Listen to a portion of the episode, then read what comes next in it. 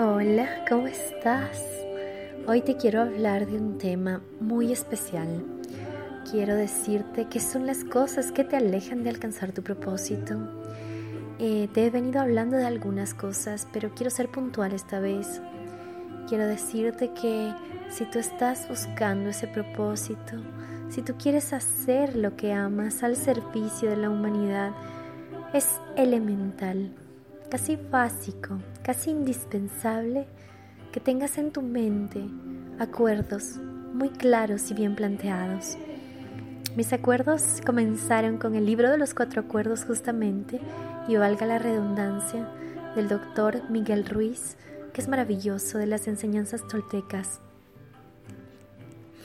Y bueno, puedes revisarlo, pero en parte desde ahí eh, tengo las raíces de lo que son mis propios acuerdos. Y claro que sí, el primero siempre es vivir en dirección divina. Para mí, eh, las cosas que vienen de arriba son absoluta ley.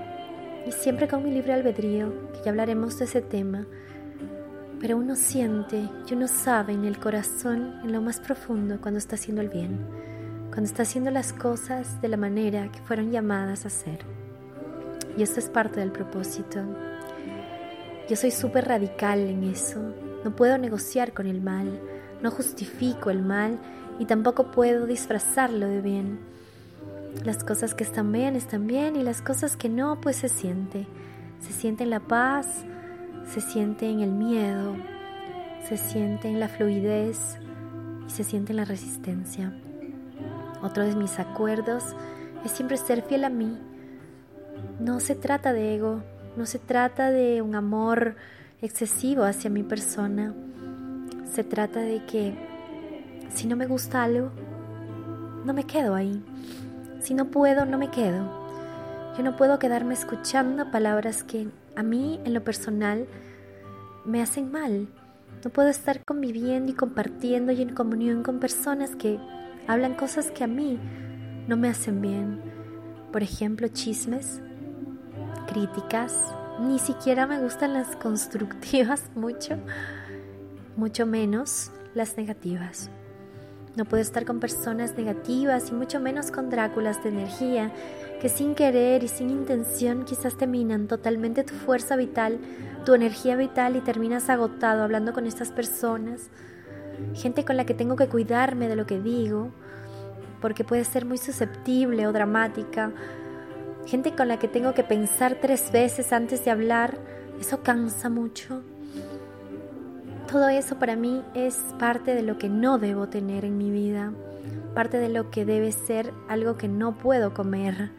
Mira, cuando alguien te, no sé, te invita a comer y te dice, bueno, está un poquito dañada la comida, pero igual cómela, solo está dos días dañada. O cuando alguien te dice, eh, mira, eso está podrido, tú te lo comes.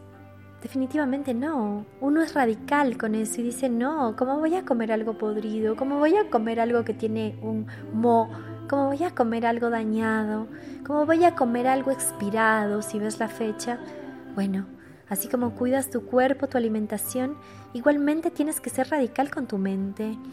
No puedes comer alimentos dañados y menos puedes escuchar pensamientos negativos ni tampoco puedes dejar que ingrese a tu mente nada nocivo, críticas, chismes, cosas que definitivamente las debes sacar de tu vida porque no construyen y solo destruyen. Ha sido muy difícil lidiar con la hipocresía.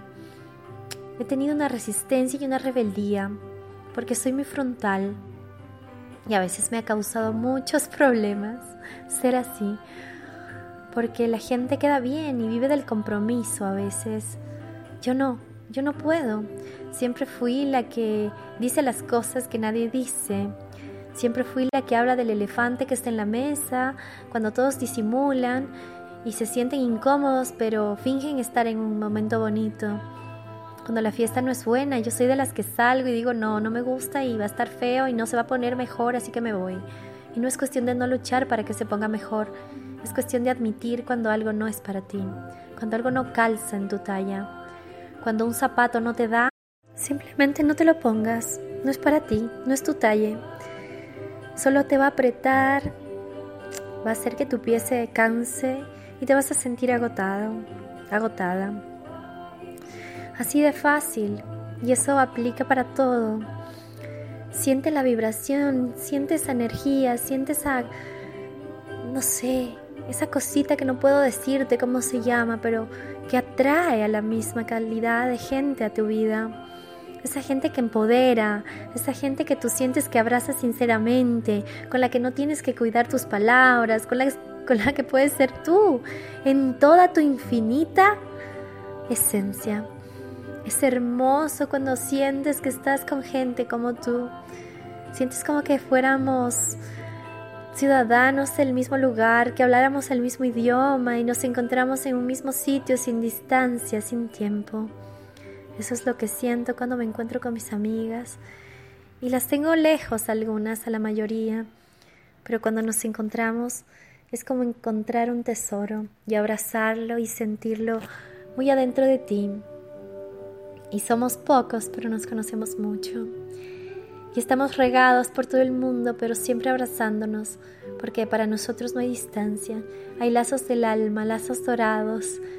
Y hace poco puse un post sobre serendipia, y es eso, eso es serendipia. Hallazgos afortunados de esas personas maravillosas que comparten contigo tu misma vibración, tu mismo amor, tu misma forma de vida y que obviamente están cuidando su templo, tanto en cuerpo como en alma y la mente para que nada de esas cosas que la gente llama tóxicas, yo preferiría llamar como un poquito no tan buenas como frustraciones. No creo en la maldad, creo en la frustración de las personas. Por eso sé que la solución es la felicidad, que las personas hagan lo que aman, que lleguen a su máximo potencial en su máxima versión y no habría maldad. Habría solo felicidad y servicio. Cuando una persona está feliz jamás te hace daño. Cuando una persona está realizada en plenitud y trasciende, jamás da algo menos de lo que siente en su corazón. Las personas solo damos lo que tenemos adentro.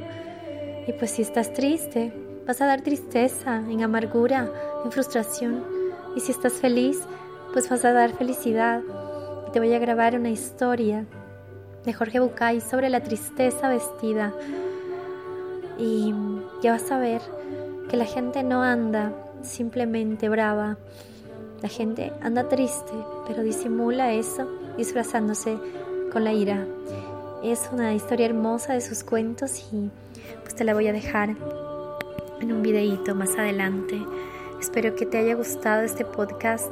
Está grabado con mucho amor para ti. Todavía mi voz está un poquito ronquita, pero no quise detener estos podcasts que están creando en mí algo maravilloso porque veo los resultados en ti.